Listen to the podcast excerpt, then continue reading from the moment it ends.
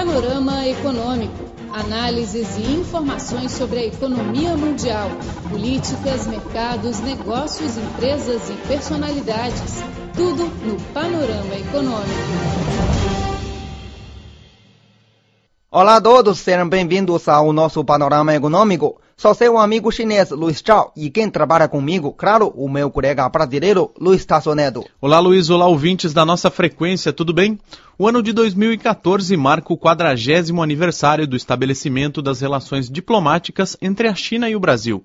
A partir de hoje, vamos trazer muitas reportagens e entrevistas para os ouvintes sobre esse tema comemorativo durante todo o ano. E hoje queremos começar com a entrevista com um velho amigo da China e um grande especialista sobre a cultura chinesa, o presidente do Instituto Brasileiro de Estudos de China e Ásia-Pacífico, IBECAB, o senhor Severino Cabral. Panorama Econômico, seu boletim informativo. Severino Cabral é um especialista em questões da China e uma testemunha do desenvolvimento das relações com o Brasil nos últimos 40 anos. Ao receber nossa entrevista, ele fez uma retrospectiva detalhada e profunda sobre a história das relações bilaterais. Para mim é uma, é uma, grata satisfação falar sobre um tema tão que me toca tão de perto, que é o das relações sino-brasileiras que fazem agora este ano 40 anos. 40 anos de de estabelecimento das relações da República Popular da China com a República Federativa do Brasil. Porque se formos ver no panorama mais amplo da história dos nossos povos, nós temos uma relação mais antiga, né? desde quando os portugueses estiveram na China, como eles nos foram formadores da nossa nação brasileira, nós podemos dizer que temos também 500 anos de relações com a China, desde quando o navegador português Jorge Álvares esteve na, no estuário do rio Pérola em 1512. Mas voltando a, ao Estado brasileiro moderno e ao Estado é, chinês moderno, a, as relações da República Federativa do Brasil com a República Popular da China começaram há 40 anos, nos, no ano de 1974, mais exatamente em 15 de agosto de 1974, quando a delegação chinesa, a convite do governo brasileiro, foi surpreendida com a, com a vontade do Brasil de estabelecer relações imediato com a China. Essas relações foram, à época, vistas e, tal, como tal, compreendidas como um ato do governo brasileiro que expressava uma visão é, prospectiva. Né? O Brasil, naquele momento, se encontrava num momento de grande crescimento econômico, né? taxas de 10% ao ano o crescimento econômico, né? um momento de grande dinamismo, e tínhamos a ideia de, que chegaríamos ao, ao final do século como uma das grandes potências mundiais. E víamos na China um similar, né? um país também de grande, grandes recursos, grande potencialidade, grande população e que também atravessava uma fase de crescimento um pouco é, perturbada por problemas internos, um contexto internacional difícil por causa da Guerra Fria mas com grande possibilidade também de vir a ser uma grande potência no final do século. Então, esses dois países eram marcos na, na estrutura do mundo em desenvolvimento. Né? 74 fazia pouco mais de um ano que o presidente Mao tinha dividido o mundo em três, né? em dos quais era um mundo em desenvolvimento. Portanto, havia uma, uma convergência de ponto de vista estratégico entre a liderança chinesa e a liderança brasileira. Muito sintomático. Foi isso que levou àquela decisão de, de nos encontrarmos, os dois países, e estabelecer uma, uma, uma, linha de ação comum nas Nações Unidas, em, todo, em todos os organismos internacionais, sempre espantou o fato de que o Brasil, sendo um país do mundo ocidental e a China, um país do Oriente e, e com uma estrutura política diferente, é, estarem tão próximos né, nas votações essenciais do Conselho de Segurança das Nações Unidas, na Unesco, em toda parte. A, China e o Brasil tinham posições muito convergentes em quase praticamente todos os, grandes temas mundiais. No meio dessa, dessa percepção estava na base da, da, da, do ato de reconhecimento mútuo entre os dois países. Então, é, nós podemos dizer que esses 40 anos foram partiram de um bom princípio, né, de um reconhecimento do interesse mútuo e convergente dos dois países E ao longo desses 40 anos podemos dizer que só se confirmou essa, essa visão inicial dos que tomaram a, a deliberação, tanto do lado brasileiro como do lado chinês, de, de estabelecer relações. E apesar das grandes mudanças havidas no mundo, na China, no Brasil, essas relações não só se é, consolidaram, como se ampliaram.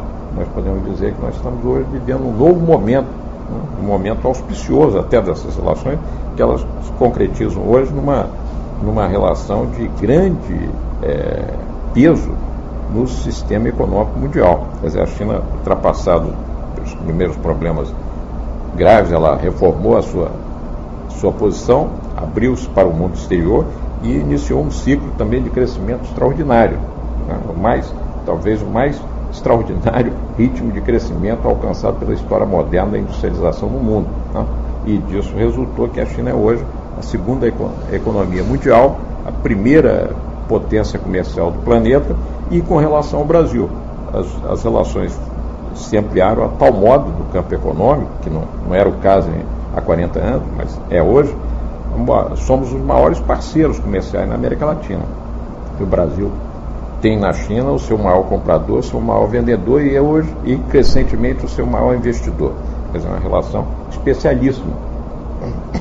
E a China tem no Brasil também o maior parceiro comercial e econômico da América Latina e um dos dez maiores no mundo. Então é esse o estado atual. Né? E crescentemente nós vemos que essa relação, que ao longo do, do, dos anos é, criou-se até um conceito, né? duas, os dois governos criaram um conceito de parceria estratégica entre Brasil e China, e mais adiante criaram um mecanismo de diálogo estratégico permanente, a Comissão de Ensino Brasileira de Alto Nível de Concertação e Cooperação.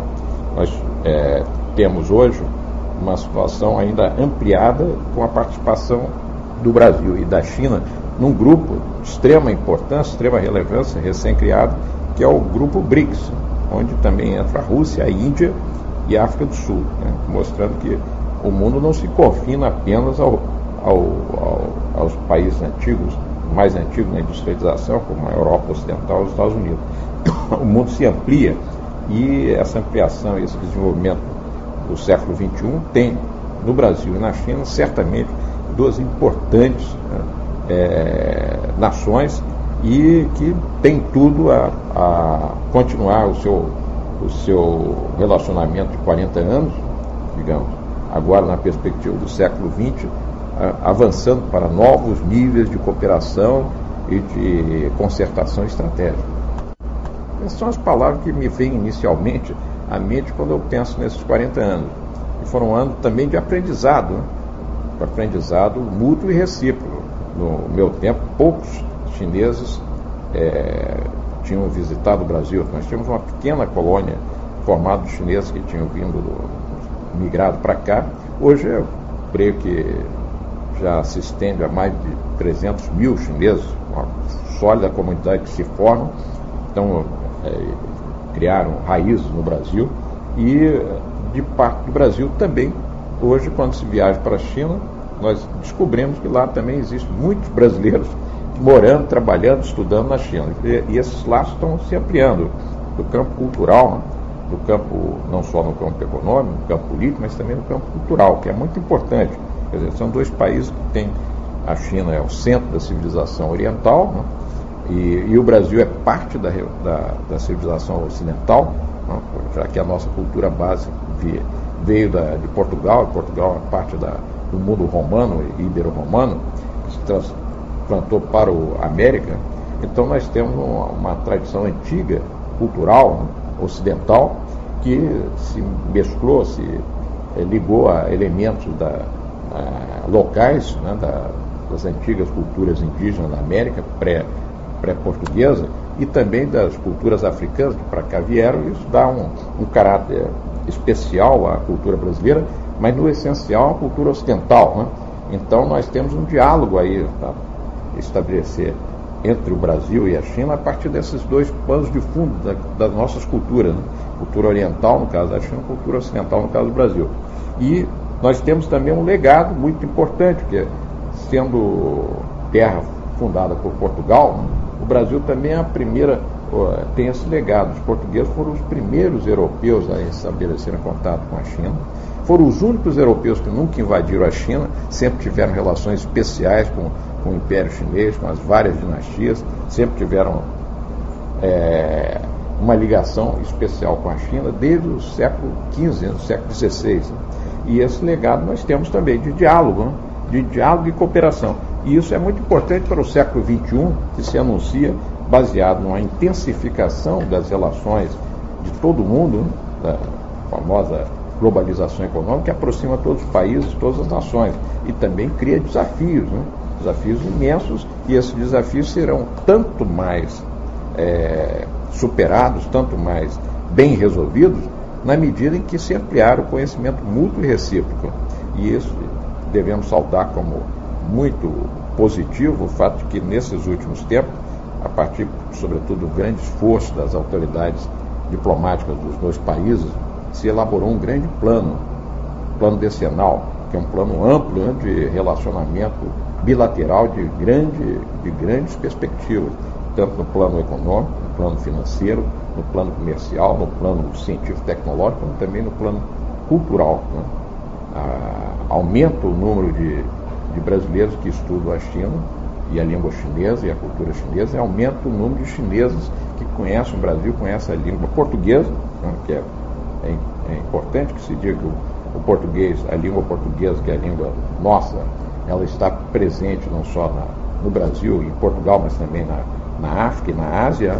Então, esse mundo né, da lusofonia, do, da língua portuguesa, um mundo de, de extensão para mais de quase 300 milhões de falantes no mundo, e este, este universo inteiro está relacionado com a China. E essas relações aumentam na medida em que o conhecimento mútuo entre os dois países aumenta. Esse conhecimento mútuo vai aumentando na progressão em que mais chineses e mais brasileiros estudam as, as respectivas línguas e cultura. Podemos dizer que um grande é, efeito positivo para esse momento foi a criação do Instituto Confúcio, uma grande ideia que as autoridades educacionais chinesas tiveram de ampliar o conhecimento da sua língua e cultura no mundo através da criação do Instituto Confúcio, que é, estabelece pontos de articulação com os sistemas universitários de todo o mundo. Isso é uma ideia muito, muito especial. Aqui no Brasil nós já temos várias universidades, em São Paulo, no Rio, em Brasília, em Minas, que se ligam a instituições chinesas através do Instituto Confúcio. Isso ampliou o caminho né, é, do, dos, brasileiros que procuram estudar o chinês através desse, desse mecanismo e também abre caminho também e vice-versa para que cada vez mais chineses aprendam português. Pouco tempo eu estive na China e vi é, um professor Ye Liang nos mostrar num, um quadro que ele apresentou o que de 2007, 2008 para cá ampliou-se enormemente o campo do estudo do, do, português na China. No passado, quando eu conheci a China, eram três grandes instituições que davam curso de graduação em língua portuguesa. Hoje são 17, eu creio. Então é um, é um, é um avanço significativo que mostra o interesse da parte do público chinês pelo Brasil e no Brasil. A, a ampliação dos cursos de língua chinesa mostra o interesse brasileiro pela, do, do, do, cidadão brasileiro cada vez maior pela China. As questões de, culturais significam isso, a expressão de, de uma tendência natural do povo de se interessar por aquilo que para ele passa a ser de, de grande expressão. Né? nós vemos então esse fenômeno e podemos saudar os é, por ocasião do, da comemoração dos 40 anos das relações bilaterais, o acontecimento de um desenvolvimento. É importante que tenha, digamos, não, não ficado apenas numa, num momento de reconhecimento é, de dois governos. Avançou-se, avança-se cada vez mais para uma, para uma aproximação maior entre os dois povos, as duas nações. E isso é uma, uma questão que nós devemos saudar como um dos, ele, dos elementos mais positivos do, do ato que foi é, estabelecido há 40 anos, que nós vamos comemorar este ano, durante o, ao longo do ano de 2014. Bom, caro ouvinte, tivemos assim o programa de hoje. Muito obrigado pela sua sintonia e até a próxima. Um abraço a todos. Tchau, tchau.